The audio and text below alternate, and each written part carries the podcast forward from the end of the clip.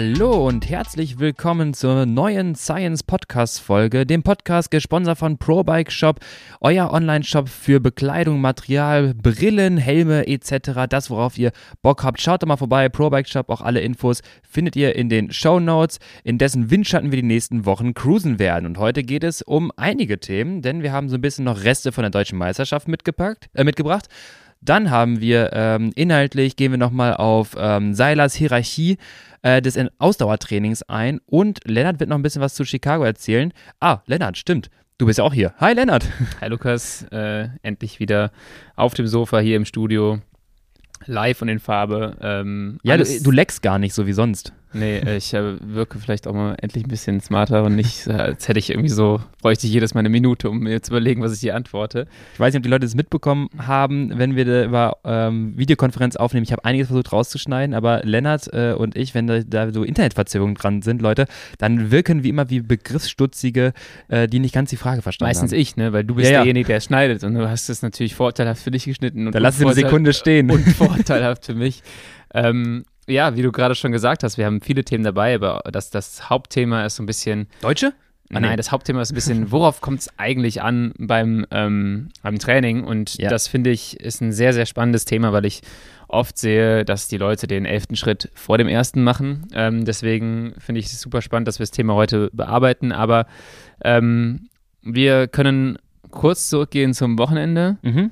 Deutsche Meisterschaft im Sauerland du bist Sauerländer, du kanntest alle Straßen und du warst das erste Mal in einem Teamfahrzeug dabei. Ja, es war eine Achterbahnfahrt, wortwörtlich. Äh, ein Auf und Ab, ein Rechts und Links, äh, ein Schnell und Langsam. Äh, innerhalb des Rennens, aber auch äh, hinterm Rennen in der Wagenkolonne. Es war wirklich geil, muss ich sagen. Ich kann es nicht anders beschreiben, weil, ähm, wie du schon sagst, meine Hometown, meine Strecken, meine Trainingsstrecken, meine Lieblingstraining, mein Lieblingsanstieg im Finale noch als, ähm, als, als letzten Kilometer der, der ganzen Meisterschaft. Und ich habe den Jungs so ein bisschen vorher was gesagt, das war, glaube ich, auch sehr hilfreich. Gerade bei Kilometer 10, 12 äh, gab es nochmal so eine steile Wand, die niemand so richtig auf dem Schirm hatte, der sich nicht auskannte, ähm, weil auch einfach das nicht auf dem Höhenprofil zu erkennen war. Haben unsere Jungs, das mit meine ich jetzt äh, die Fahrer von Alpecin Phoenix äh, und von Leopard, da haben wir äh, Krieger, wir hatten äh, Jason Osborne, äh, auch cool war ihn im Rennen zu sehen. Dann hatten wir ähm, Baller. Baller, Ballerstedt, ähm, dann aber Leopard, Hodi, Johannes Hodab und Justin. Ähm, ja, war auf jeden Fall eine gute Truppe, die wir damit versorgt haben. Und äh, leider kein Funk, ist bei den Nationals verboten. Äh, ich hätte sonst ein bisschen mehr nochmal guiden können, aber wir hatten hinten im Auto auf Posi 5, das war auch ziemlich nice. Ja. Hast du gut gemacht, Lennart.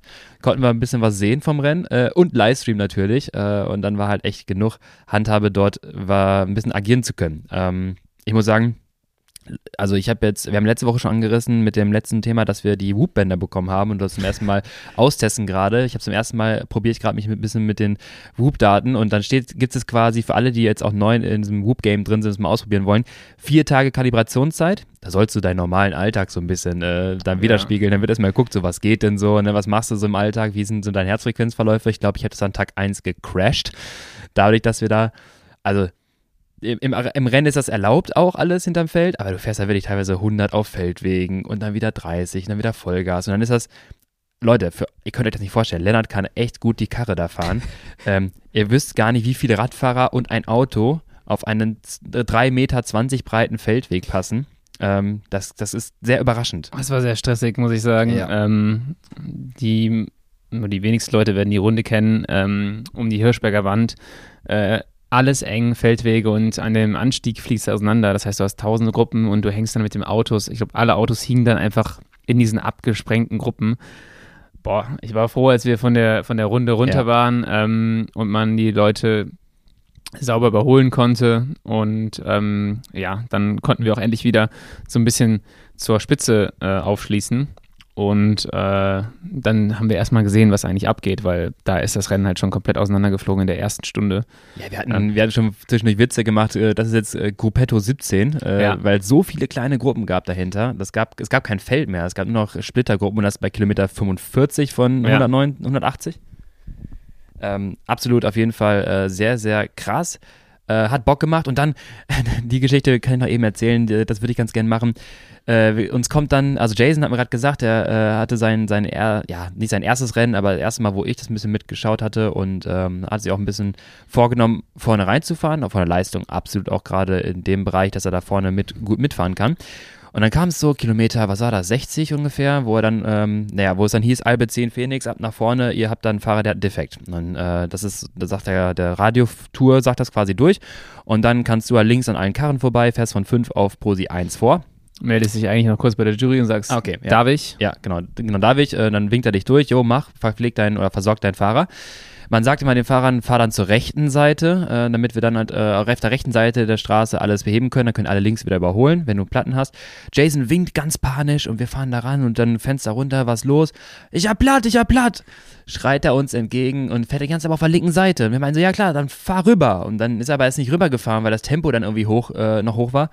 Und dann irgendwie fährt er und fährt er. Und wir dachten noch kurz, dass er die Abfahrt, die nächste, noch mitnimmt auf den Platten, weil die relativ schnell war, dass er jetzt in der nächsten Steigung da besser ranfahren kann. Und auf einmal dreht Jason sich um und zeigt uns einen Daumen, yay, alles gut. Äh, wie, wie alles gut? Doch, doch nicht platt. Ich glaube aber, ähm, der zweite Teil der Geschichte erklärt den ersten Teil der Geschichte genau, vielleicht genau, auch. Dass wo, es wo das herkam. Ja. Ähm, genau, Jason sagt uns so, ja, alles gut, alles gut. Und wir so, hä, hat er jetzt wieder aufgepumpt? Hat er kurz die CO2-Kartusche dran gehalten? Was war los? Und dann 20 Kilometer später in so eine Abfahrt, und es war echt steil, da gab es oben noch ein Schild, Achtung, hier 15% Abfahrt. Da habe ich auch noch zu euch gesagt, Vorsicht, hier Rechts-Links-Kurve, das wird dann eng.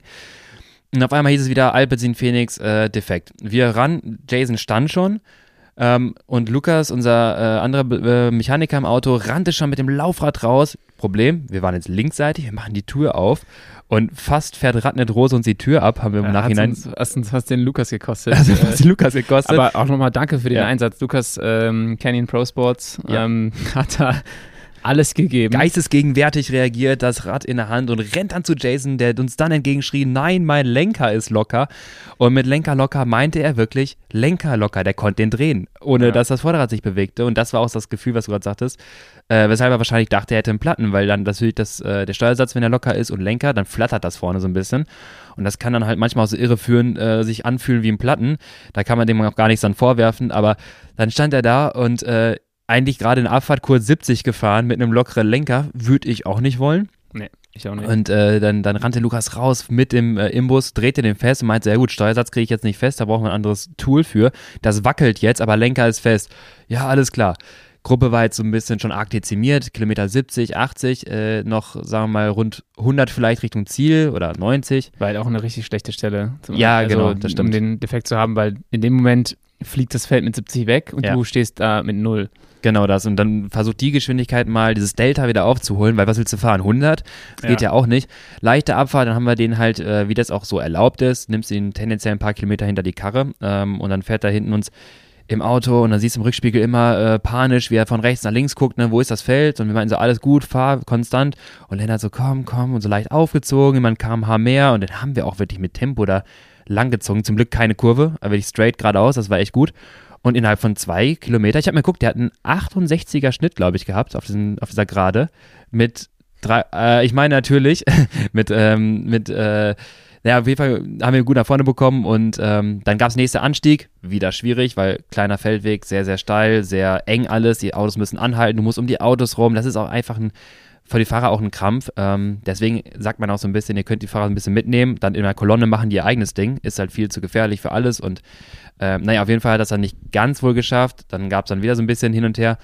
Na, Weber hat es dann irgendwann geschafft und da haben wir auch gemerkt und ich auch wieder gemerkt, ähm, das Rennen ist bei Kilometer 80 nicht vorbei. Ähm, das haben wir auch gesagt, ne? auch immer cool bleiben bei sowas. Ja. Ein äh, paar Meter später stand Buchmann auch irgendwie rechts an der Ecke, der hatte auch was am Rad. Wir haben irgendwie vermutet, ob der Sattel reingerutscht ist.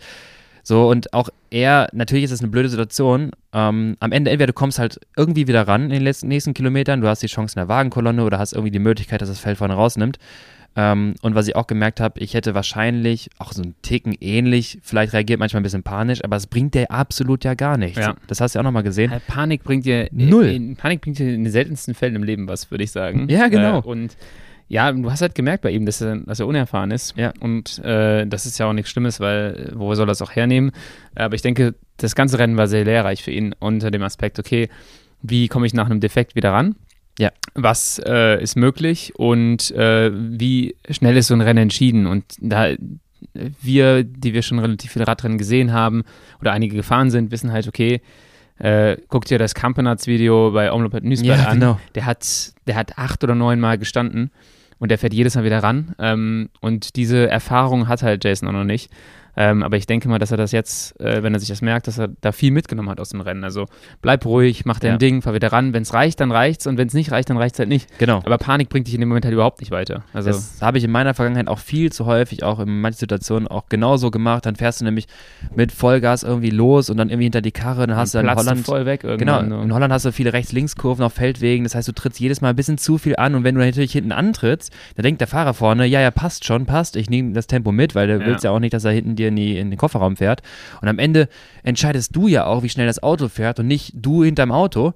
Ähm, ja. Und auf einmal merkst du halt, wie du dich hier komplett äh, in den Sack fährst. Und wenn du es dann schaffst, in die Wagenkolonne reinzukommen, hängst dann irgendwie auch wieder da. Und wenn vorne das Tempo schnell ist, dann bist du da wieder weg. Und ähm, ja, hat dann nochmal noch mal so ein bisschen das Potenzial gezeigt, ey, ne, das Rennen ist noch lang, gerade wenn es so, ein, äh, sehr, so sehr anspruchsvolle letzten Kilometer sind das ist noch nicht hier entschieden, mach dein konstantes Ding, mach das kontrolliert.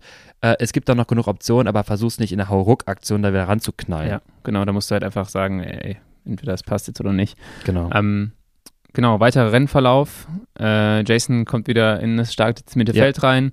Ähm, zu dem Zeitpunkt schon äh, vier Fahrer, glaube ich, vorne. Ähm, Nils Pullet, Leonard Kemner, Simon Geschke und Niklas Arndt. Dahinter eine Gruppe von 20 bis 30 Fahrern, würde ich schätzen, wahrscheinlich eher 30 ähm, die sich dann auch noch ein bisschen auseinandernehmen in so einer Talstraße, ähm, wo dann nochmal eine weitere Gruppe rausfährt. Äh, alles sehr unübersichtlich, sehr schwerer Kurs. Und am Ende holt sich äh, Nils souverän und verdient das deutsche Meistertrikot. Äh, das erste Mal bei den Profis, nachdem er schon bei der U23 mal deutscher Meister war. Und gewinnt vor äh, Niklas Arndt. Schon wieder. Schon wieder. Sehr starkes Rennen. Und Simon Geschke, den wir genau. auch unterwegs schon mal gesehen hatten, wie er gestürzt war oder defekt hatte, der hat es dann ja. auch wieder zurück ins Feld geschafft. Kilometer 40, glaube ich. Der ja, hat schon genau, bestimmt, sehr früh. Was waren das? Anderthalb Minuten hat er bestimmt gehabt. Ja. Oder und, zwei. Ähm, er ist dann mal reingeschafft ins Feld und äh, ja, war eine aus meiner Sicht eine sehr schöne deutsche Meisterschaft. Ja. Logistisch ein bisschen schwierig mit Startzielen an unterschiedlichen Orten. Ja, aber ähm, ja, sehr, sehr, sehr, sehr schön. Und das Interessante war, der Kurs bei den Frauen war deutlich schwerer noch als bei den Männern, würde ja, ich sagen. absolut. Die sind nämlich in Siedlinghausen. Siedlinghausen, richtig. Am Fuß des Kahlen Astens. Ähm, Kann man so sagen. Ja. Neun Runden auf einem Rundkurs gefahren. Brunskappel hoch. Brunskappel für die Insider. äh, ich bin hochgefahren, zwei Kilometer, acht Prozent richtig übles Ding. Dahinter geht es kurz runter und dann geht es eigentlich schon wieder in so einen leichten Anstieg rein. Die Runde war, glaube ich, zwölf Kilometer lang, äh, achtmal. Du hast nicht extrem viel Erholungszeit zwischen den Anstiegen. Also es war nochmal deutlich schwerer und am Ende geht es halt auch trotzdem hoch auf den kahlen Asten. Ähm, ja, also das war auch ein sehr interessantes Rennen. Ähm, am Ende die erwarteten Favoritinnen vorne. Liane Lippert gewinnt. Ja. Ähm, Vizemeisterin wird, jetzt musst du mir kurz helfen. Auf dem Podium stand auf jeden Fall ähm, noch Ricarda Bauernfeind. Ähm, ich helfe dir natürlich, weil ich es direkt weiß, genau. ich hier bei Pro. Man, man, kann auch erwähnen zwischendurch, äh, dass Lisa Klein ein sehr starkes Rennen gefahren ist für die beiden äh, Canyon Generation Fahrerinnen, Antonia Niedermeyer, die auch in der Spitzengruppe drin war. Und ähm, Lisa Klein ist im Prinzip die ganze Zeit vorne raus attackiert. Ja, genau, das war so diese Flucht nach vorne, ne? Das, äh, was wir noch gesagt hatten, das war sehr, sehr spannend. Ähm, die selber halt gemerkt, okay, an dem Anstieg wird es halt schwierig, also gehe ich das ganze Ding von vorne rein, hat dann sich Zeit rausfahren lassen und als dann die, die bergstärkeren Fahrerinnen vorne ähm, attackiert haben, richtig Gas gegeben haben, war sie halt vorne mit dabei. Das war ja. schon sehr eindrucksvoll. Ricarda Bauernfeind auf Platz 2 und Nadine Gill wusste ich natürlich äh, auf Platz 3 vor Clara Koppenburg ja. und Antonia Niedermeyer. Genau, Nadine Gill schon länger gut unterwegs. Wie ich hörte, schafft nächstes Jahr auch den Sprung in ein größeres UCI-Team. Ähm, also weg von Spanien? Weg von Spanien, glaube ich. Ähm, ja, und dann Clara Koppenbock auf 4. Äh, die fährt in letzter Zeit auch extrem gut. Äh, ja. Und wie gesagt, Antonia Niedermeyer auf 5. Äh, Ihr Highlight von Antonia? Ach so, ja, das Zeitfahren, ne? nee, das Zeitfahren und es war faktisch, hast du auch selber gesagt, ihr erstes Rennen über 100, Ja, ne? über 90 Kilometer. Über 90 ja, Kilometer. sagte sie zu Erik Zabel, den, äh, der sie betreut hat, so ja, das wird schwer morgen, weil das ist mein erstes Rennen über 90 Kilometer. ähm, dafür und sehr gut gefahren. Dafür kann man mal auf Platz 5 bei den und deutschen Zeitfahren. Äh, das dachte ich gerade, was du meinst, ist äh, sie auch schon stark unterwegs gewesen, aber ja, leider ist der äh, Umwerfer abgeflogen äh, und sie konnte nicht weiterfahren. Ähm, aber sehr, sehr starke Fahrerin, großes Talent, was da bei Canyon SRAM äh, Generation fährt, äh, genau wie Ricarda Bauernfeind. Jahrgang Jetzt, jetzt Jahrgang jetzt 2003. Ja? Du hast recht. Und ja. ich wollte gerade sagen, jetzt fühlen wir uns mal richtig alt. Äh, ja. Jahrgang 2003. Genau. Erstes da Jahr. Ich Erinnerungen dran. Erstes Jahr ähm, bei den Frauen. Ähm, ja. ja, sehr, sehr stark, wie das Ganze, wie sie das Rennen gefahren ist. Auf jeden Fall. War auf jeden Fall sehr spannend und war sehr schön auch zu sehen. War tolle Organisation mit dem Livestream. Ja. Auch ähm, die, die, äh, die Kollegen um äh, Fonsi, äh, Voss und äh, ah, weißt du es noch? Äh, ich weiß es noch, aber ähm, jetzt fällt es mir nicht ein. Claudia? Ähm, Claudia? Ähm, Ah, ich glaube jetzt, äh, das fällt mir jetzt gar nicht mehr ein. Ich reiß nach, mir fällt das definitiv ja. noch in den Podcast ein.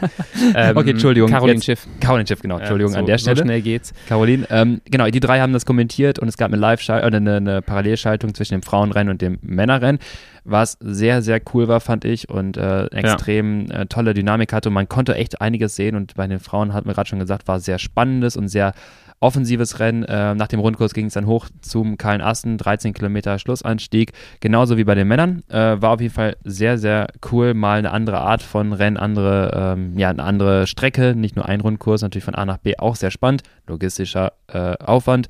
Aber muss man sagen, rundum eine tolle deutsche Meisterschaft. Ja. Ähm, gut. Das war Thema Deutsche Meisterschaft. Ähm, ganz kurz noch zu glaube ich, den letzten Wochen so bei uns. Du ich bist, bin äh, wieder schnell durch. Also wieder schnell durch. Bist ich fahre ein bisschen Fahrrad. Noch, fährst noch ein bisschen Fahrrad. äh, für mich steht dann jetzt bald äh, endlich die Reise nach Chicago an ähm, zum Intelligentsia Cup. Äh, es geht los 18. Juli. Mhm. Ähm, und ja, da laufen jetzt so die letzten Vorbereitungen. Äh, jetzt steht ein Dreifach-Rennwochenende an. Äh, Stadtlohn, äh, Telgte und Heinsberg. Das ist eigentlich schon nochmal so ein richtig schöner Test, so drei Rennen oder drei Crits am Stück, bevor es dann im Juli tatsächlich zehn am Stück werden. Ähm, ja, das steht bald an und ich glaube, so langsam. Äh, wie wie, wie äh, kriegen wir denn was davon mit? Sag doch mal. Ja, ja, genau. Das äh, war ja auch noch äh, wichtig. Wir werden äh, auf dem Science YouTube-Channel einen kleinen Vlog haben. Äh, wir planen fünf Folgen. Davon, Machst du dann auch Live-Vlog, also so Vlogging aus dem Rennen raus? So, hey, ich bin jetzt hier neben äh, ja, Jungs glaube, Legion und. Ich glaube, wenn ich äh, aus Erfahrung sprechen kann, die ersten 20 Minuten im Rennen kann ich nicht mal über den Funk, den man da nutzen darf, was sagen. Da ist der Funk meistens sehr, sehr still. Also meistens gibt es nur was von außen, aber von keinem Fahrer was zu hören. Deswegen glaube ich nicht, dass ich aus dem Rennen vlogge. Ich werde aber hoffentlich ein paar Kameras dran haben. Und ähm, ja, schaut auf jeden Fall mal vorbei auf dem YouTube-Channel. Und äh, wenn es euch interessiert, fünf Teile äh, zum Intelligentsia Cup in Chicago. Wird auf jeden Fall spannend und wird mal auch eine etwas andere Wettkampfsicht sein. Wir reden zwar sehr häufig darüber, aber Rundstreckenrennen und Crit Racing, vor allem in den USA, ist ja hier in Deutschland doch nicht so ein großes Thema bisher, aber wir machen das ganze Ding groß und es wird auf jeden Fall spannend, weil ähm, die große, die große, ähm, ja, der große Vorteil von Crit Racing ist, es ist so sackschnell. Äh, du hast in einem Zeitraum von, die Rennen sind bei euch nicht ganz so lang, ne? Eine Stunde 15 Stunde, eine Stunde 30. Ja, da kannst du dir halt einmal komplett die, äh, äh, ja, komplett einen rausschrauben. Ähm, Glykogenspeicher reichen meistens aus für komplette, ähm, ja. ja komplett Vollgasrennen, wenn man es über zehn Tage noch halten kann. Das wird auf jeden Fall sehr spannend. Ich bin gespannt auf deine Daten, ich bin gespannt auf deine äh, Strava-Daten, Whoop-Daten. Du wirst uns einiges erzählen, ähm, ja. wie du dich da verpflegt hast, wie du äh, die, die Regeneration gestaltet hast, damit wir auch vielleicht ein bisschen was daraus lernen können auch wenn wir das so in der Form nicht nachtrainieren, aber gerade was Regeneration angeht oder halt äh, Leistung innerhalb eines 10-Tage-Wettkampfs, sehr, sehr spannend. Wir schauen mal, was ihr an Daten bekommt vom ganzen Team. Ich denke halt so, vor allem äh, Extremsituationen ähm, zeigen einem oft mal aus, wie die Prozesse aussehen. Also, ja. weil wenn ich halt merke, dass ich muskulär ermüde und sowas, dann sind das halt sehr extreme Reaktionen. Und ähm, das Ganze hast du natürlich je, zwischen jedem Rennen und zwischen jedem Training, nur du merkst nicht ganz so, wo es sozusagen am ersten, als erstes anfängt zu zwicken. Ja, und du hast halt auch nicht, du musst ja zwangsweise immer weiterfahren, du hast ja keinen Pausentag, den du jetzt einschieben genau. kannst. Also die Leute müssen sich das vorstellen wie zehn Tage, jeden Tag IEs, anderthalb Stunden lang. Ja, un ungefähr so, ja. Ja, und das ist halt interessant, weil die Belastung halt irgendwann bist du nicht mehr so glykolytisch, du kriegst wahrscheinlich äh, das Lennart-untypische Standgas. Und äh, da bin ich ja. gespannt, was du da feedbackst. Ja, vor allem finde ich es immer lustig, wenn man wieder zurück ist, ähm, hat man, wie du gerade sagtest, dieses Standgas und ähm, das hilft einem Fahrertypen wie mir dann nochmal extrem weiter für die Rennen hier wieder in Deutschland. Also genau was Dann du bitte auf einmal der Zeitfahrer. Das werde ich immer noch nicht, aber äh, ich werde weniger schlecht im Zeitfahren sein danach wahrscheinlich. ähm, ja. Und da läuft jetzt bei mir noch so die letzte Vorbereitung für das Ganze. Ähm, und ja, ich bin gespannt, wie es am Ende aussieht. Ich würde sagen, das letzte Mal, dass ich da war, war so das erste Jahr, dass ich vernünftig trainiert habe. Wenn mhm. ich jetzt zurückschaue, würde ich sagen, wenn ich auf das Jahr 2018 gucke, wo ich zuletzt mal da war, würde ich sagen, das Training war in Ordnung. Ja, da würde ich sagen, das finde ich gut. Wenn ich die Jahre davor angucke, würde ich sagen, ja, da würde ich einiges anders machen und sowas. Ähm, und das ist auch so, hat auch viel mit dem, mit dem heutigen Thema zu tun. Was habe ich damals trainiert? Ja. Was war. Tolle Überleitung. Was war, ja. King, mach, King weiter, Überleitung. mach weiter. Was habe ich damals trainiert? Was äh, habe ich damals priorisiert auch? Ähm, und was rückblickend würde ich jetzt halt so anders machen. Und ähm, wir haben hier so ein, ein schönes Paper auch mitgebracht. Hast du etwa die Spitze der Pyramide mehr berücksichtigt als die Basis? Die Spitze der Pyramide habe ich auf jeden Fall äh, mehr ähm, berücksichtigt. Äh, die zweite Stufe habe ich nicht ganz so äh, gut berücksichtigt, wie ich das machen Verrückt, äh, ne? sollte. Okay, die, wir reden Die erste Stufe habe ich auch überhaupt nicht. Okay, wir reden gerade viel zu kryptisch. Ähm, Genau, um euch abzuholen. Also wir reden jetzt gerade hier von ähm, der, der tollen Übersicht von, von Seiler bezüglich ähm, der Pyramide oder der Hierarchie des, äh, Endurance des, des Endurance Trainings Needs, also sprich der ähm, Stufen, äh, also ein Konzept von ihm, ein, ein, ein Modell von ihm, was wirklich relevant ist im Ausdauertraining, woran sollten wir arbeiten, was sollten wir im Fokus stellen? Und welche Punkte, die wir vielleicht auch zu sehr, zu wichtig nehmen, ähm, sollten wir vielleicht an äh, gewisser Stelle etwas mal zur Seite setzen und dafür erstmal darauf achten, dass die Basics ähm, richtig stimmen. Das Ganze hat er selber angelehnt an die Pyramide von Maslow, die äh, Hierarchie der, ähm, ja, so der allgemeinen äh, Wünsche und ähm, ja, Bedürfnisse. Bedürfnisse, genau das war das Wort. Ähm, basierend, ganz kurz um mich abzuholen, Maslow basierend äh, allgemeine Basic aller Basic-Bedürfnisse, ähm, Atmen, Essen, Wasser, Schlafen, Sex, Homostase, äh, Ausscheidung, also wirklich so absolute Basic-Bedürfnisse des menschlichen Lebens, des, menschlich, des Menschen an sich.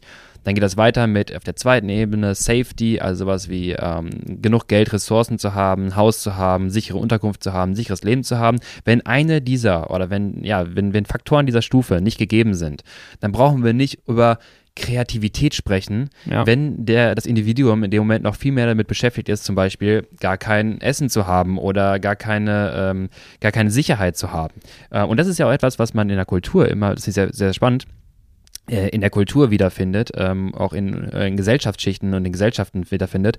Wenn die Basics nicht vorhanden sind, brauchen wir nicht darüber diskutieren, ob man sich mit, ähm, mit, mit irgendwelchen Problemen befasst, die äh, gar nicht in diese Gesellschaft, in diese, in diese Gruppe hineingehören, weil die andere Probleme haben. Ja. Ähm, und das ist interessant, weil dann geht es dann weiter mit, äh, mit Liebe und ähm, Familie und so weiter, bis es dann irgendwann dazu kommt mit Selbstakzeptanz und Selbstverwirklichung und Kreativität. Was wir im Gegenteil dazu im Ausdauersport, wenn man es ähnlich überträgt, da komplett über den Haufen werfen. Da fangen wir an, ähm, anstatt an ba Basics zu arbeiten, fangen wir an der Spitze teilweise an, über Sachen nachzudenken und andere die Basics ein bisschen zu vernachlässigen, also diese Grundbedürfnisse der sportlichen Leistung zu vernachlässigen und dann etwas in Fördergrund stellen, wie, ja, ähm, äh, Seiler beschreibt hier so Training Tapering, ich würde sogar noch spitzer gehen, da geht es dann teilweise um äh, so, wie viel Kohlenhydrate darf ich denn morgens vor meinem äh, Training essen? Ja, wann darf ich das letzte Mal äh, vor, einer, vor einer Wettkampfbelastung essen? Äh, muss ich jetzt, ah, eigentlich drei Stunden, jetzt genau. zwei Stunden 45. Jetzt, Wasser trinken, eine Flasche mit Kohlenhydrate, hindert das mein Rennen? Darf genau. ich Milch in meinen Kaffee tun? Äh, auch eine Frage, die ich schon gehört ja. habe. Und gleichzeitig die letzten zwei Wochen aber irgendwie beim Training haben schleifen lassen zum Beispiel oder bei ja. den absoluten Basics. Ja, genau. Und oder halt zu viel Standgas fahren, weil ja. irgendwie Bock mit den Kumpels gefahren und wieder die nächsten fünf Ortsschilder mitgenommen und irgendwie so gar nicht so richtig zielorientiert trainiert. Ähm, wir haben parallel gerade die auch Science Masterclass, können wir jetzt gerade mal reinwerfen für alle, die ja. es interessiert, mit den sportwissenschaftlichen Inhalten, mit Basics, auch im Verständnis. Da fangen wir gerade neu an erste äh, Folge, erste Frage, was ist Training überhaupt? Und äh, in der zweiten Folge geht es darum, was bearbeiten wir da? Die kommt jetzt auch diese Woche sogar schon raus. Ja. Ähm, und, oder ist diese Woche schon raus, wenn die Podcast-Folge da ist. Auch da nochmal, um das Verständnis zu bekommen, wie wird mein Körper besser? Also im Sinne von richtige das richtige Triggern von Reizen auf meinen Körper, um dann gewissen, eine gewisse Reaktion hervorzurufen. Und das ist vor allem Basic im Training oder Basic in der Leistungsverbesserung und nicht anzufangen, wie du gerade schon sagtest, was esse ich die letzten drei Stunden vor einem Rennen, damit ich optimal äh, Performance bringe. Auch das ist wichtig. Wenn wir aber 50 Watt zu schlecht für diese, für diese Stellschraube sind, dann sollen ja. wir doch erstmal an den Basics arbeiten. Genau. Wollen wir mal jetzt auf die äh, spezifische sportwissenschaftliche Pyramide eingehen und was da so. Ich denke mal, dass das Paper können wir auch mal ähm, verlinken.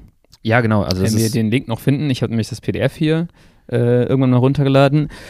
Ähm, da ist natürlich auch wieder nach äh, einer Pyramide aufgebaut, das Ganze. Ähm, und ganz unten steht Total Frequency Trainingsvolumen.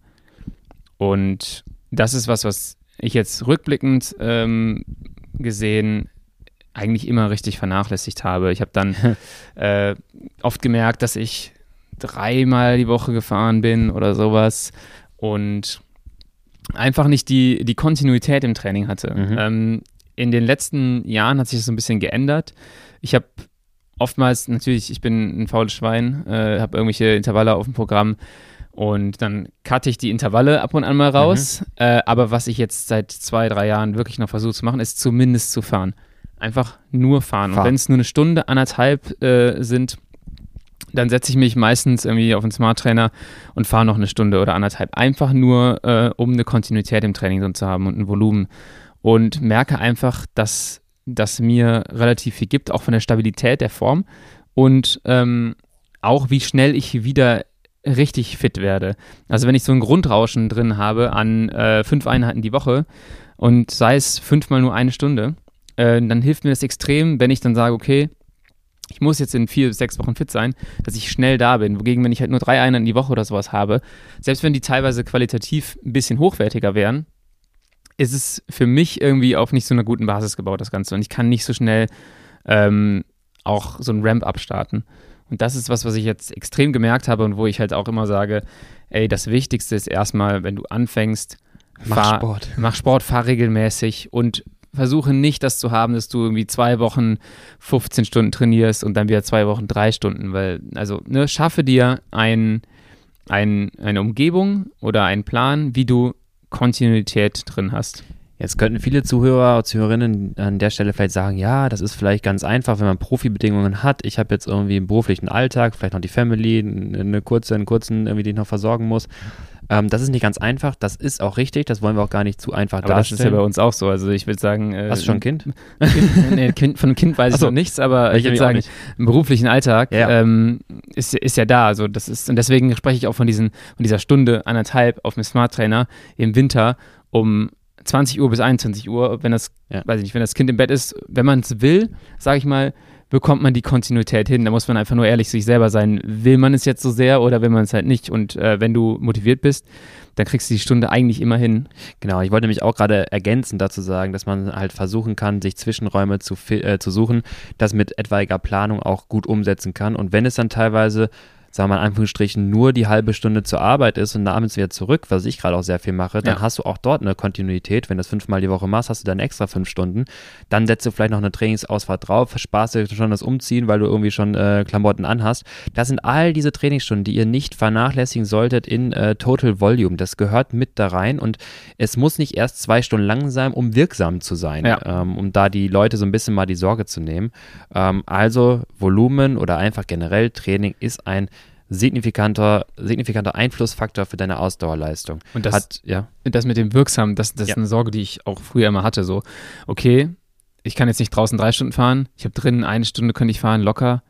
Wirkt das überhaupt? Bringt mir das überhaupt was? Ja. Am Ende äh, würde ich sagen, hast du äh, Energie umgesetzt, du hast äh, Sauerstoff umgesetzt, du hast äh, Fette verstoffwechselt und am Ende kannst du sogar sagen, hast du ein paar Kalorien verbrannt, was auch, mhm. auch sicherlich hilfreich ist, wenn du sagst, okay, ich will ein gewisses Wettkampfgewicht halten ähm, oder bekommen.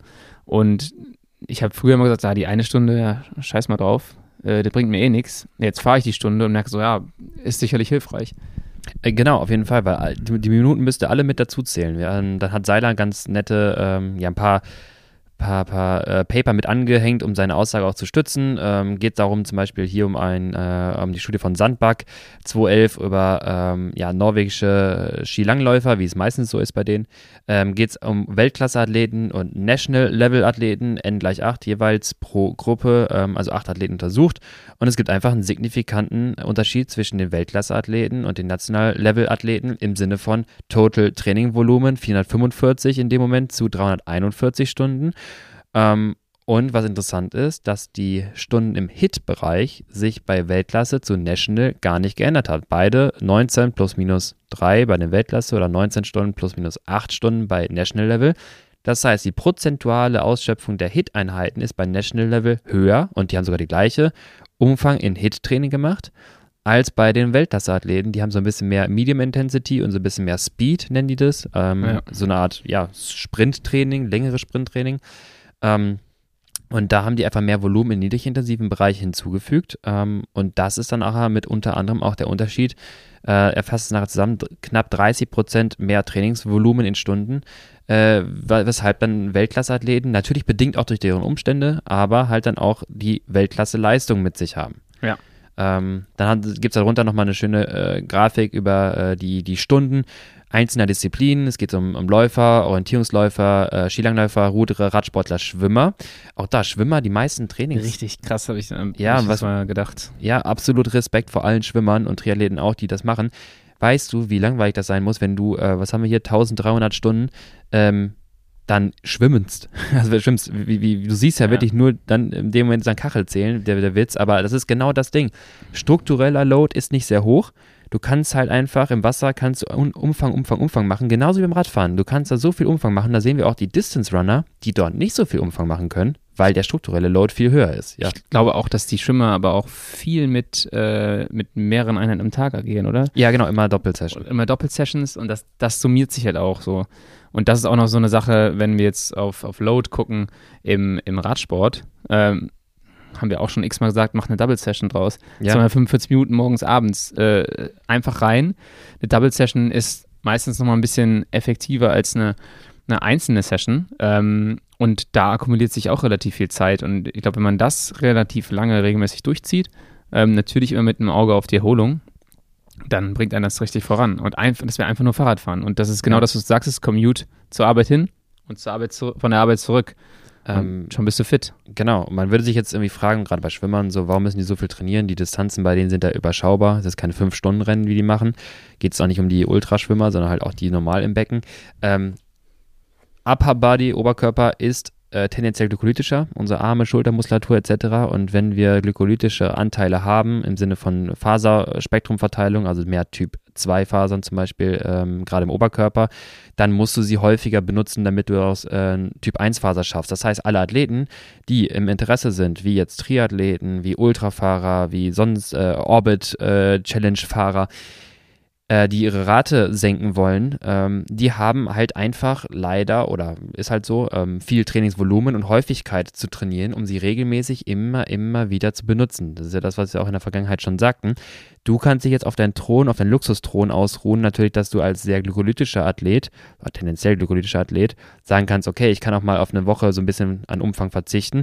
Dennoch, Stunde 15 ist mehr Belastung als eine 4-Minuten-Belastung. Auch du musst natürlich dann halt Umfänge machen. Ja. Aber das erklärt nochmal, warum die Schwimmer äh, so viel Umfänge machen müssen oder vor allem alle Athleten, die, ja, sagen wir mal, lange ausdauerndes Standgas fahren wollen. Wird sicherlich dieses Jahr auch nochmal bestimmt irgendwo an anderer Stelle spannend. Definitiv. Ähm, nächste Stufe.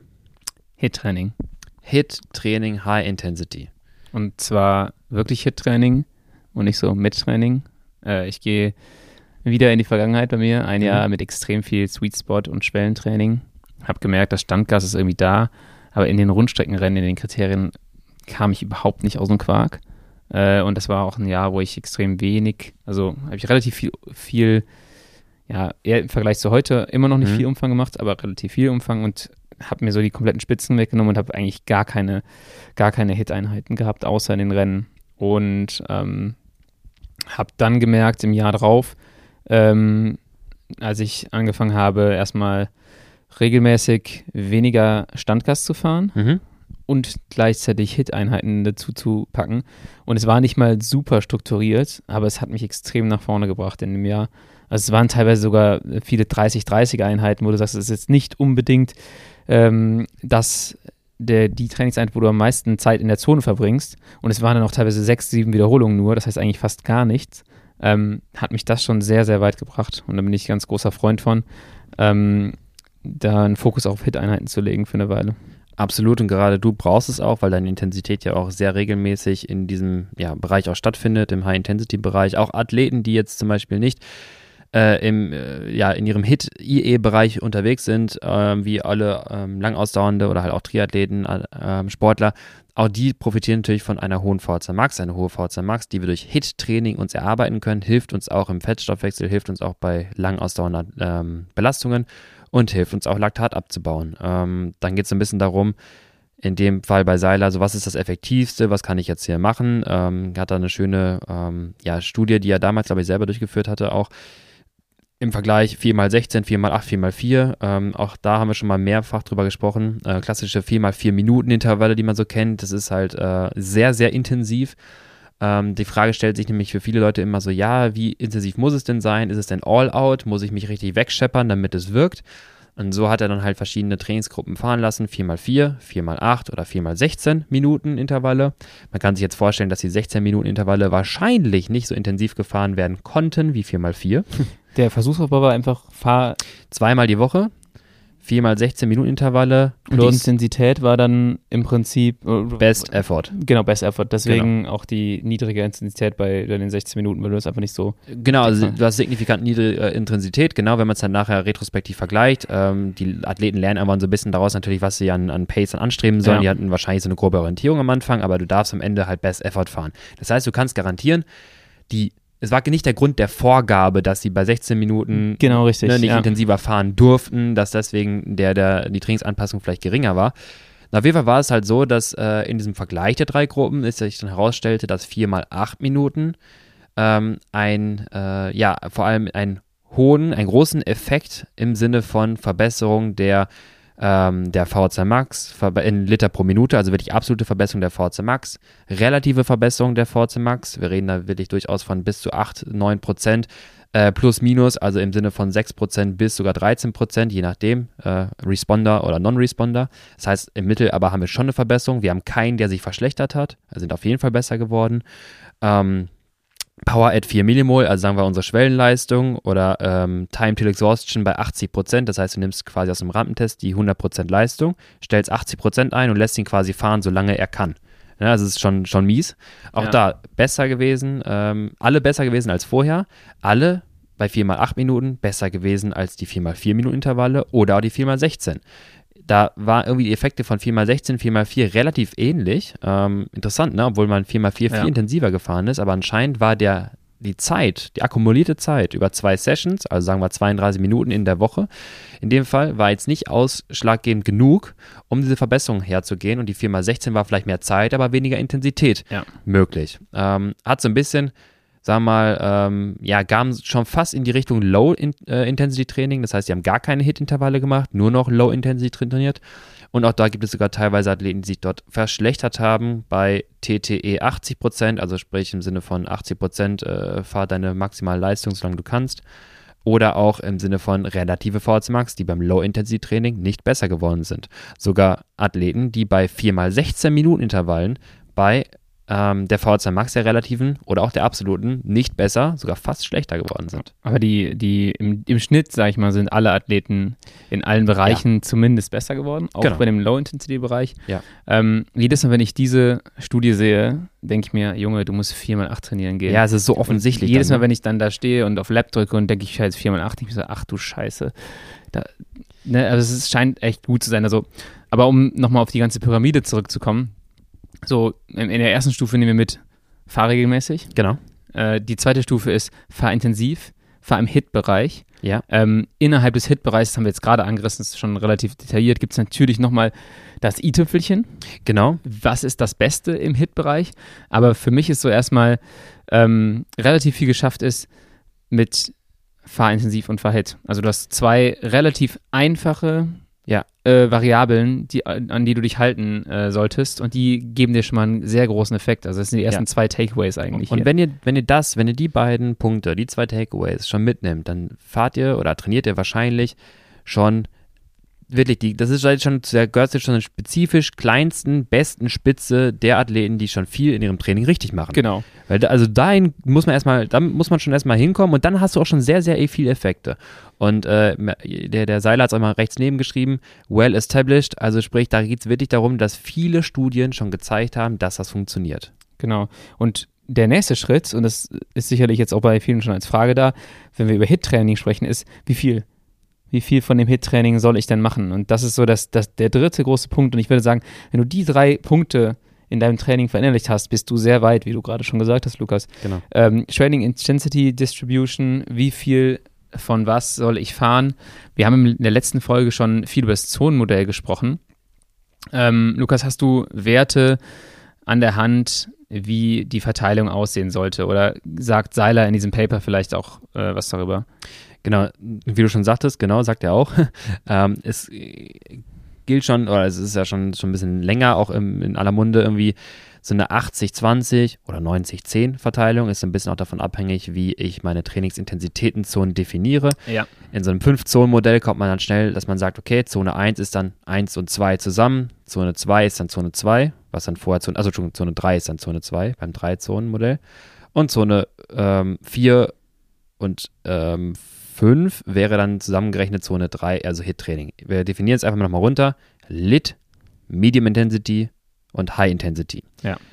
Und dort, wenn ich jetzt die Medium und High Intensity zu quasi meinem intensiven Training zähle, dann hat sich auch dort schon mal bewährt, dass 80-20, also sprich 80% und 20% im High-Intensity-Bereich, 80% im Low-Intensity, dass das ein sehr, sehr guter Ansatz sein wird, um VO2 Max, um aerobe Kapazität, um Dauerleistung zu verbessern.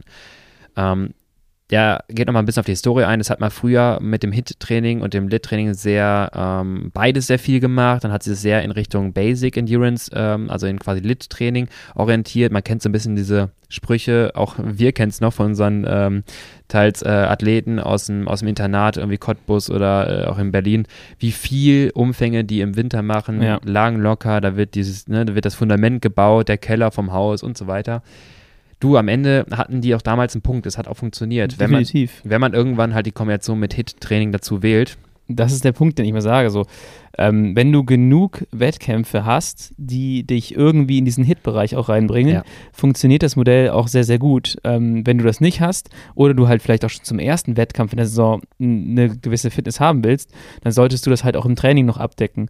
Genau. Ähm, aber ich habe es früher immer belächelt, äh, dieses lang und locker. Jetzt bin ich da großer Fan von. Und ähm, wirklich locker, locker. Ne? Locker, locker, genau. Und wenn das funktioniert wunderbar, wenn die Intensität dabei ist und die Balance stimmt, wenn du schaust, dass du irgendwie 80, 20, das ist auch so ein, ein Wert, den du den meisten Leuten mit an die Hand geben kannst, äh, was die Verteilung angeht. Ähm, wenn die Leute das beachten, dann machen sie so viel richtig und müssen sich gar nicht mehr den Kopf zerbrechen, mhm. ähm, ob sie die Banane jetzt 45 Minuten oder 48 Minuten vor Start essen sollen, weil sie vorher schon extrem viel richtig gemacht haben. Genau, und ähm, wir haben ja auch in der letzten Folge schon über Trainingsintensitätenverteilung gesprochen. Also für alle, die jetzt so ein bisschen irgendwie nicht ganz wissen, ja, wo soll ich mich jetzt orientieren?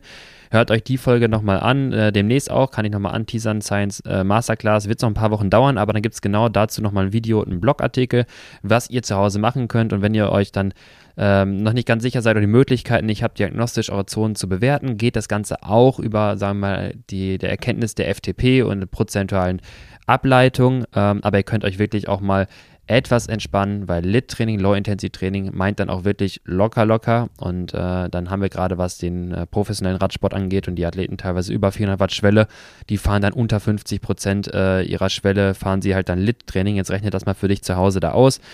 300 Watt Schwelle, was schon ziemlich gut wäre, wäre 150 Watt und dann überleg mal, wie viel du wirklich 150 Watt fährst und wie viel du eigentlich sogar zu schnell fährst manchmal. Ja. Also entspannt euch und fahrt wirklich, wirklich locker. Dafür könnt ihr euch dann auch im Gegenteil dazu ähm, ja, in Hit-Intervall-Trainingseinheiten die Kante geben.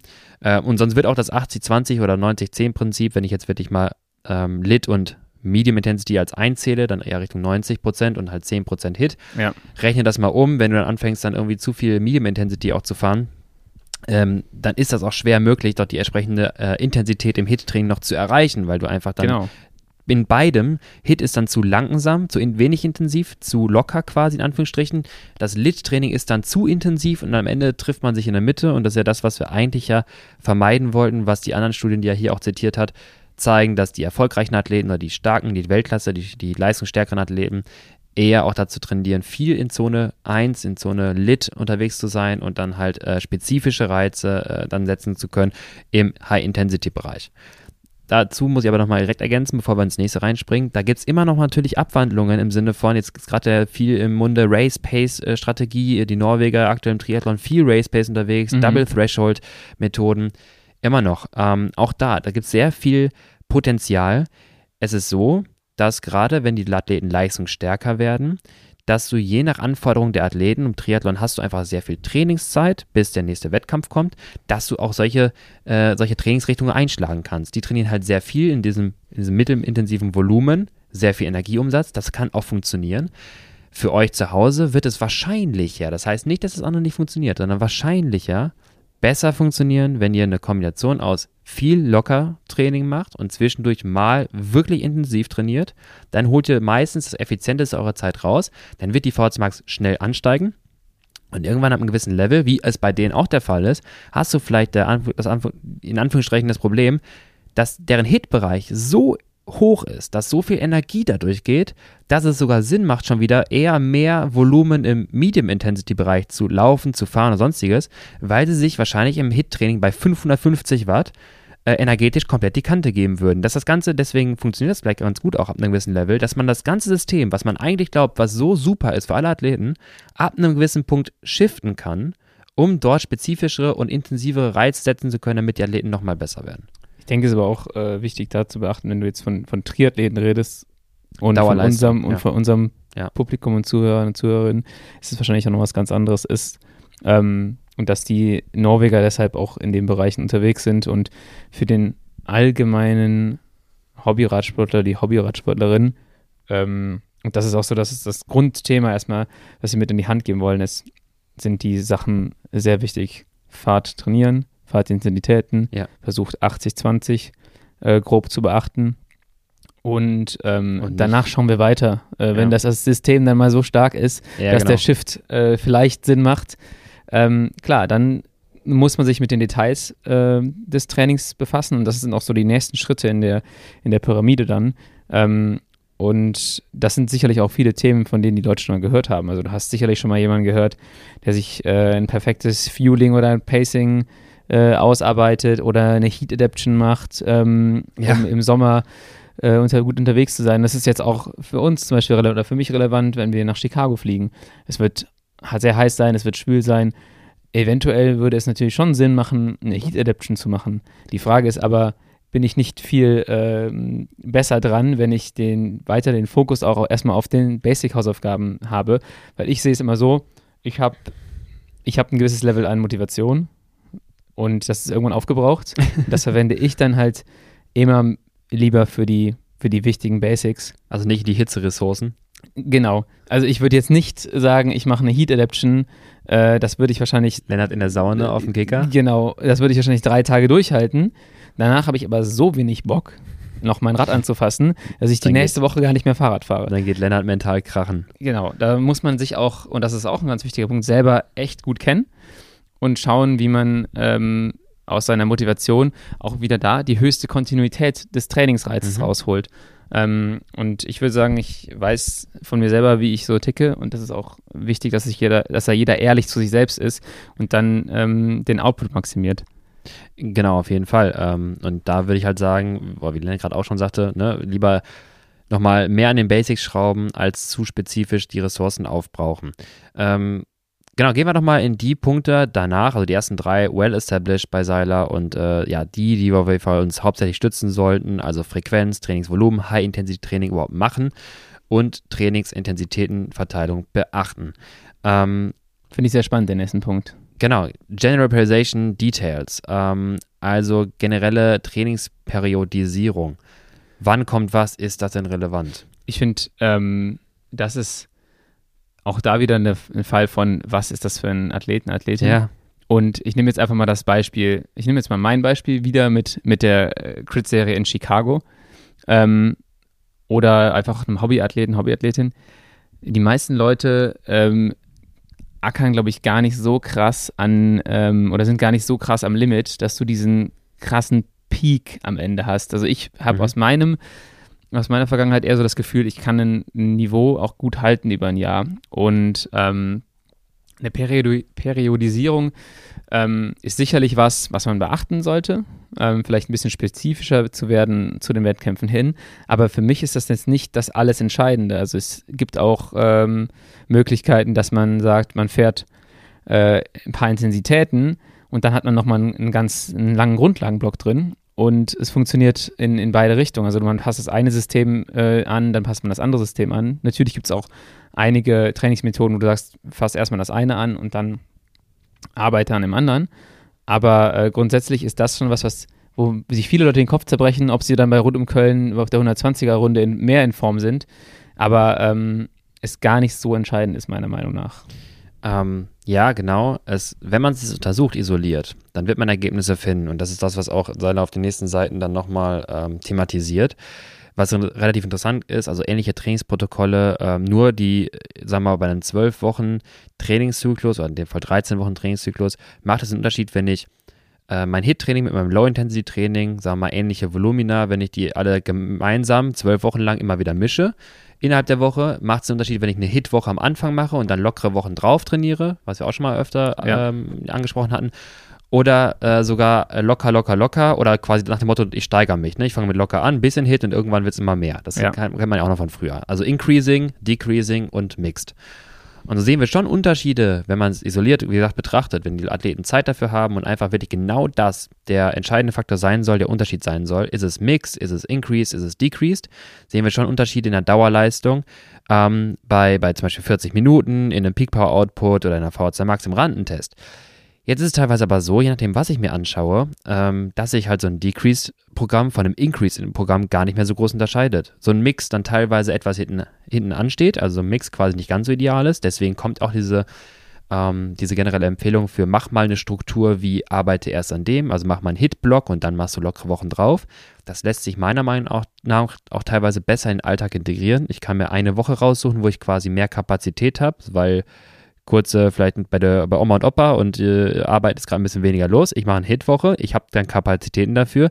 Dann in den nächsten Tagen kann ich es vielleicht nicht so. Ist definitiv etwas erfolgreicher. Ähm, als vielleicht nur zu mischen. Aber auch da, wir können immer wieder schauen, ne, die Veränderung der Athleten im Sinne von äh, Leistung von der VC Max äh, oder Power at 40 Minuten die werden alle besser. Und das ist ja das, was er sagte. Ja. Ne? Also mach es überhaupt erstmal richtig, dann wirst du auch besser. Genau, weil sie die Basics halt machen. Sie machen, genau. sie fahren Hit und sie fahren regelmäßig wahrscheinlich diese Athleten, genau. Athletinnen. Und ihr merkt auch schon in der ganzen, in der ganzen Aufbau dieser Arbeit von Seiler, du hast halt im Prinzip erstmal dann, du gesagt, Fahr-Hit. Genau. Dann äh, wird geguckt, welches Hit, wie viel und wann. Genau. Das sind so die Schritte, die du durchgehst erstmal, aber die Basics sind das Wichtige und dann kannst du dich immer noch Reihenfolge, ja. kannst du und die Reihenfolge und dann kannst du dir Gedanken machen, okay, wann ist das nochmal ideal und die die ähm, vermuteten Effekte nehmen wahrscheinlich durch die Zonen auch hinweg ab. Je isolierter du den Studienaufbau machst, wenn du sagst, das, das und das und das, also die ersten vier Stufen von oder die ersten drei Stufen von Seiler sollten gegeben sein in meiner Studie. Genau, wenn die alle gegeben sind, die Variablen, ja. dann, dann sehe ich Unterschiede. Dann sehe ich unter, genau, Unterschiede sind Gruppen. Wenn ich aber als Normalo-Athlet, weil ich bin kein Studienteilnehmer, ja. ich bin nicht in einer isolierten Gruppe, ich habe nicht maximale Kapazität in meinem Training, ähm, habe ich nicht maximale Kapazität, dass ich mir das aussuchen kann. Dann sollte ich mich erst auf Stufe 1, 2, 3 orientieren, bevor ich dann sage, ja, jetzt habe ich gerade mal irgendwie ein bisschen Zeit, mal was zu trainieren, ich ja. mache jetzt eine Hitwoche. genau, das ist so, dass das ist äh, eigentlich die Kernbotschaft der ganzen Folge äh, schaut euch an, was das Wichtigste ist. Und dann hast du immer wieder Leute, die wundern sich so, oh, hm, soll ich heute die Hit-Einheit oder dann ja, genau. äh, lieber eine mehr in der nächsten Woche. Ähm, das, das macht schon einen Unterschied, aber auf einem sehr, sehr hohen Level dann auch und äh, eher für, für Profis. Was man halt noch mehr ergänzen könnte, und das geht jetzt in der Stufe nochmal weiter mit Sport-Specific Micro-Parization ähm, schematischen Aufbau, Was ist denn zum Beispiel, wenn ich jetzt gerade, wir haben es gerade schon gesagt, ich muss morgens zur Arbeit fahren, abends zurück, ich habe jetzt nicht zeitliche Komponenten, äh, zeitliche Ressourcen am Stück, also eigentlich alle von uns außer die Profis. Wie kann ich das so ein bisschen ergänzen? Und auch da, jetzt kommen wir zu diesem Punkt. Wir haben die Basics erstmal richtig gemacht. Jetzt haben wir aber so spezifische oder sagen wir mal Anpassungspotenziale, um einfach unseren Alltag nochmal besser nutzen zu können, weil meine Trainingskapazität erlaubt mir gar nicht, weil ich bin kein Profi, machen zu können, was ich will. Ja. Und dann haben wir auch hier nochmal äh, mit, der, mit der tollen Studie auch von, von Stanley, geht es um äh, Doppeleinheiten am Tag und wann was kommt, Lit, Lit versus, also morgens Lit und nachmittags Lit oder morgens Lit und nachmittags Hit-Training. Das ist in dem Fall jetzt bei Profis. Da gibt es Unterschiede im Sinne, wie ich das gerade priorisiere. Da gibt es Potenzial. Aber auch da, das, was wir jetzt hier haben, das sind zwei Einheiten am Tag, morgens, abends. Das haben die meisten Athleten gar nicht, äh, ja, sind sie gar nicht fähig zu. Ähm, aber ich kann mit Doppeleinheiten versuchen, mein Alltagstrainingsvolumen zu erhöhen und vor allem physiologische Stoffwechselprozesse nutzen, wie eine Erhöhung des Fettstoffwechsels innerhalb meiner zweiten Einheit, ja. um mehr aus meiner Zeit machen zu können. Genauso wieder das sind Potenziale, die sind jetzt nicht die entscheidendsten. Also das heißt nicht, wenn ihr einen Tag frei habt, müsst ihr Doppeleinheiten fahren. Ihr könnt auch einfach die lange Einheit da rein, rein reinpacken, äh, im Sinne von Trainingsvolumen erhöhen. Man muss jetzt nicht sagen, ah shit, ich muss jetzt Doppeleinheit machen, weil ich habe gesehen, dass das besser ist. Das ist genau wieder diese Pyramide umgekehrt aufzu, aufzunehmen, sondern wieder ja. spitz anzufangen. Anders gesagt, gibt es allerdings schon in der Spezifik Potenziale, wie zum Beispiel seinen Trainingsalltag in seinen beruflichen Alltag besser integrieren zu können und einfach physiologische äh, ja, Prozesse nutzen zu können. Ja. Das heißt auch da, not established, also ne, nicht komplett, nicht das Entscheidendste, but likely modest. Also, also wir haben da Potenzial, es ist aber nicht das Entscheidendste in meinem Training. Genau, richtig. Das heißt, wenn ich vorher die drei Wochen meine ganzen Basics ja, genau. vernachlässigt habe, brauche ich dann auch nicht irgendwie die perfekt abgestimmte Hit-Lit-Kombination in einer Double-Session machen. Ähm, natürlich ist es dann irgendwie hilfreich, aber dann sollte man schauen, dass man lieber die Zeit und die Ressourcen ja. nutzt, um seine, seine generelle langfristige Planung ein bisschen besser hinzukriegen. Ja, genau. Und wenn du einfach drei Wochen nichts machen konntest, ist wahrscheinlich der Effekt dann auch nicht mehr, wie gesagt, der entscheidende. Genau. Und vielleicht wird es auch gar nicht so funktionieren, so, weil ja. du das gar nicht davor trainiert hast. Ja. Ihr merkt schon, es wird immer spezifischer. Es gibt immer Möglichkeiten, noch was rauszukratzen, die ähm, die nächste Stufe, das ist die vorletzte in der Pyramide. Ah, das finde ich spannend. Ähm, hast du eben schon angerissen, Race oder Pace Training? Ja. Sag was dazu, Lukas. Da kannst du mehr zu sagen als ich. Race, Pace Training, Race Training, ähm, also sagen wir mal, das würde ich trainieren, was eigentlich im Rennen erwartet. Da reden wir im Radsport von Laktat Clearance Training, Laktat Auf- und Abbau oder im Triathlon von Steady Einheiten. Ähm, wie entscheidend ist das? Also erst einmal, wenn die Schwelle bei 200 Watt ist, dann brauche ich jetzt nicht unbedingt den Fokus auf mein Race Pace Training setzen. Dann kann ich mich eher damit beschäftigen, nochmal zu überlegen, wie kriege ich meine Schwelle noch höher. Also das ist dann viel, viel entscheidender, weil dann ist Race Pace, am Ende wirst du schon merken, Inhalt des Wettkampfs, äh, wirst du schon eine höhere Leistung haben. Das heißt, das ist nicht das Entscheidende. Allerdings, ich finde das sehr, sehr spannend, weil es ist sehr spezifisch und ich muss mir überlegen, was möchte ich als Athlet. Ich weiß von mir, ich kann super Hit-Bereich. Ich kann Laktat produzieren wie Godlike. Ich habe auch einen ganz okay, ganz guten Lit-Bereich. Wenn ich ein Zeitfahren mache, dann habe ich so eine schmale Range, haben wir letztes Mal auch schon gemeint, ich bin, halt schnell drüber.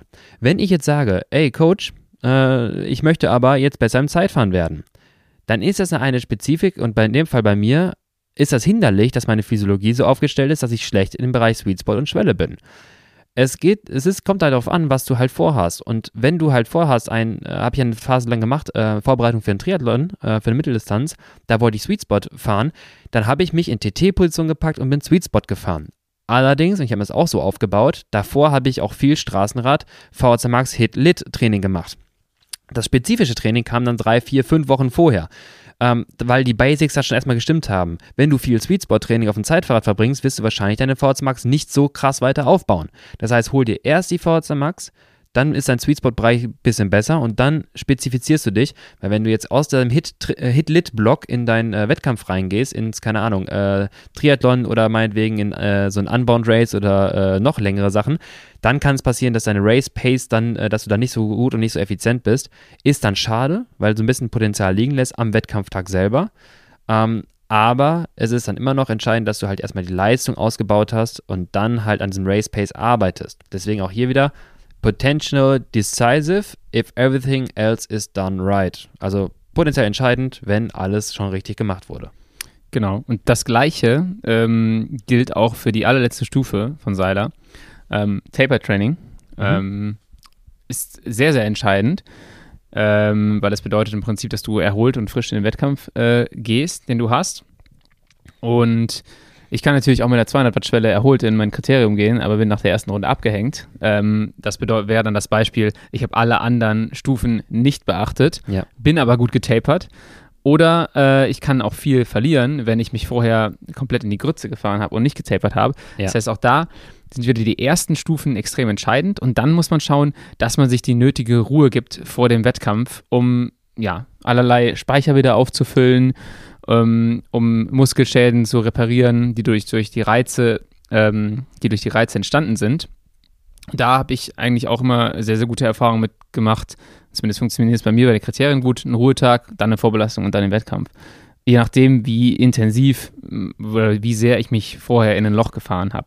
Genau, das ist einmal davon abhängig. Du hast gerade schon gesagt, Vorbelastung. Ähm, genauso wie ich es in der Woche auch machen. Wir schreibt ja schon, ne, Volumen geht runter, Intensität geht hoch.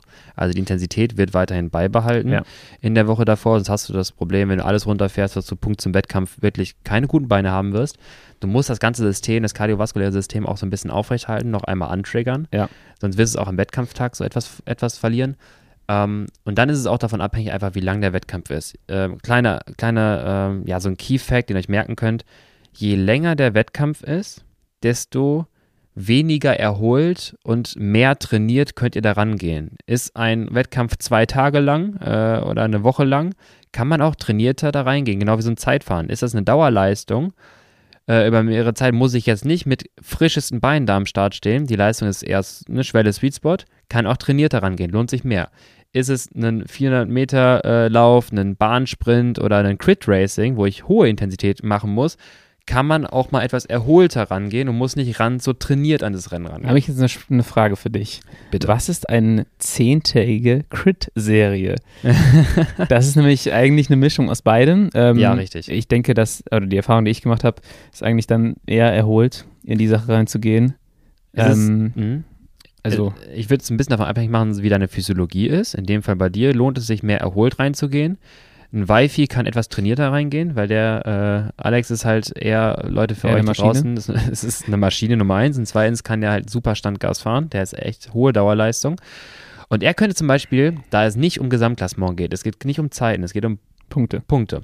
Ähm, geht es darum, ja über zehn Tage hinweg gut abzuschneiden. Du könntest es nutzen, ey, ich habe eine hohe Laktatbildungsrate eventuell. Ich bin super auf den ersten Tagen. Ähm, also nutze ich diese Kapazität, weil hinten raus wäre ich langsamer und kann sein, dass ich da gar nicht meine Stärke ausspielen kann. So ein Wi-Fi kann konstant über zehn Tage hinweg Gas geben. Das heißt, der muss gar nicht so erholt sein. Der sagt quasi, ich lasse vielleicht, ne? ich lasse die ersten zwei, drei Etappen so ein bisschen mal liegen. Ich nehme so ein bisschen Punkte mit. Ich setze auf die Etappen, wo die anderen nachher krachen gehen. So wie, ja. wo du ein. So wo, wenn ich genau. anfange genau. zu faden, dann. Äh, und so ist es auch tatsächlich in den letzten Jahren oft gewesen. Okay, cool. Ähm, beziehungsweise ja, dadurch, dass man, also ich habe hinten raus immer nachgelassen. Äh, die auf den letzten zwei Etappen kam nie viel. Ja. Ähm, andere haben dann deutlich mehr gepunktet, aber ich habe hab mich im GC noch einigermaßen halten können. Ähm, aber ja, so wäre sicherlich auch eine schlaue Herangehensweise an die ganze Sache. Ja, ich glaube, so ein, so, ein, so ein Rennen 9 oder Rennen 8 ist dann einfacher zu gewinnen als Rennen 1 und 2. Ähm, ja. für, so, für, für, für halt welche, die da noch Kapazitäten haben. Bei dir ist es halt so, du könntest natürlich auch sagen, ich halte jetzt mich fünf Tage zu, äh, zurück und mach, hol dann meine, äh, meine Leistung, aber du kannst dich nicht ganz zurückhalten in so einem Rennen. Das wird halt schwer weißt, funktionieren. Was lustig wird, am neunten Tag äh, reist dann, glaube ich, die volle Truppe von Legion of LA an. Oh, shit. Frisch. Also, also das ja, wird auf jeden Fall das Worst, der Worst äh, Case am 9. Timing am neunten Tag. Dann würde ich sagen, ihr solltet Fokus auf sieben und acht legen. Genau. Weil da kannst du nochmal gut punkten, also wirklich jetzt. Ja. ja, wenn du GC fährst, auf jeden Fall. Ja. Gut, ich glaube, wir haben hier. Ähm, Damit sind wir bei der Spitze angekommen. Genau, wir sind bei der Spitze angekommen. Ähm, schaut euch das Ganze gerne nochmal an. Ich habe es jetzt schon 800 Mal gesagt in diesem Podcast. Macht die Basics richtig. Was sollen wir machen? Fokussiert euch auf die ersten drei Stufen der Pyramide: Frequenz, Kontinuität, äh, High-Intensity-Bereich und versucht es mit einem 80-20, mit einer 80-20-Verteilung. Und dann habt ihr das ist für die meisten Leute, gibt euch das schon einen sehr, sehr großen Effekt und ihr macht auch schon viel mehr richtig als die meisten Leute, wenn ihr diese drei Punkte einfach nur beachtet. Und ähm, ja, ich würde, würde mich sehr interessieren, wenn jetzt Leute anfangen, ein bisschen umzustellen, ob sie auch ein Feedback äh, haben, wie es bei ihnen funktioniert. Also der Erfahrung nach und der, der Studienlage nach ist das ähm, gerade der aktuellste Stand. Ja. Ähm, und ja, da nochmal die, auch die, die Bitte, im, wenn ihr das hier so beachtet, im Grundlagenbereich fahrt den Lit-Bereich wirklich easy. Es ist, hat extrem viele Vorteile ähm, und äh, das Radfahren macht auch einfach mehr Spaß. Ja, eigentlich ist es nicht in unserem Interesse, dass wir Konkurrenten immer gut machen, aber ihr habt viel mehr davon. Ähm, und ja, schreibt uns doch eigentlich, äh, schreibt uns doch gerne euer Feedback. Ähm, Natürlich auch erstmal generell zum Podcast äh, sind wir immer gerne offen und welche Themen euch interessieren. Schreibt uns gerne das Feedback auch von eurer Trainingshistorie, ob ihr das schon mal umgestellt habt, wie es dann äh, war. Schreibt uns gerne zu, irgendwie Instagram äh, oder, oder ähm, auf YouTube irgendwo in den Kommentaren. Packt uns irgendwo in einen Blogartikel, der gerade dazu passt. Wenn ihr wollt, schreibt dazu, dass im Podcast gerne benannt werden darf. Dann können wir gerne darüber mal sprechen, dass äh, der Dirk, als er sein Training umgestellt hat, viel, viel besser wurde. Wird uns natürlich auch interessieren. Äh, wir sammeln fleißig Fragen und äh, wir berichten natürlich äh, von Lennarts Rennserie, von meiner Trainingsentwicklung. Ich kann jetzt auch an der Stelle, das zeigt es auch nochmal mit der Pyramide, nur auch dort nochmal wiederholen, was ich schon mal gesagt hatte. Training ist nicht üben, was mich im Wettkampf erwartet. Das ist nicht das Wiederholen immer wieder der Leistung, was ich im Wettkampf abrufen soll, sondern an den richtigen Stellschrauben zu arbeiten, um die Faktoren auszubessern, die mich im Rennen schnell machen. Und das kann zum Beispiel auch bei einem Orbit sein, den ich zwölf Stunden brauche, eine Erhöhung der VHC Max und am Ende wieder runtergebrochen auf eineinhalb Stunden Training, viermal acht Minuten Intervalle. Und obwohl man es gar nichts damit zu tun hat, was du nachher im Rennen fahren wirst, du wirst darin besser, du wirst auch sowas dann besser fahren. Oder hohe Volumina teilweise, wenn ich ein Crit Racing zehn Tage hintereinander machen möchte oder regelmäßiges Training. Alles in Abhängigkeit eurer Kapazitäten natürlich. Wenn ihr da Hilfe braucht, gar keine Ahnung habt, ähm, auch auf der Website könnt ihr die finden, science.cc seht ihr noch einen Reiter, da gibt es Trainingspläne, da haben wir Trainingspläne für euch bereitgestellt. Ähm, falls ihr da irgendwie an Stellschrauben arbeiten wollt, wie den Fauler Max Senker, den VO2 Max Booster oder die Vorbereitung für dein nächstes 12 Wochen Mountainbike Rennabenteuer oder der, der Orbit Rennserie, dann schaut doch mal dort vorbei, da gibt es Trainingspläne für euch, dann könnt ihr genau euch mit Anleitung das nachtrainieren, was wir empfehlen, auf Basis auch dieser Pyramide. Macht die Basics richtig, dort werdet ihr angeleitet und dann wird auch das Training sehr erfolgreich sein und werdet am Ende euch freuen, dass ihr euch verbessert habt. Und damit haben wir jetzt auch schon über eine Stunde wieder gequatscht. Ähm, viel Inhalt. Ich würde sagen, wir sind damit durch. Ähm, möchtest du noch etwas ergänzen? Ja, haltet euch an die ersten drei Stufen. das ist meine Botschaft des ganzen Podcasts und ähm, ja, ihr werdet sehen, dass das, dass das ähm, schon einen großen Unterschied machen kann. Auf jeden Fall. Äh, mich es gefreut. Danke dir, Lennart, für den äh, angeregten Austausch hier heute. Ähm, und wir hören uns das nächste Mal bei der nächsten Podcast-Folge. Parallel wird gerade die Tour de France ja stattfinden. Da gibt es immer wöchentliche Podcast-Folgen zur Tour, aber auch weitere inhaltliche Folgen. Das heißt, bleibt gerne dran, macht euch die Glocke an, abonniert den Science Podcast-Kanal, dann seid ihr immer up to date und checkt auch mal die anderen Seiten aus. Wir freuen uns und wir hören uns das nächste Mal. Bis dann, Lukas. Ciao. Ciao, ciao.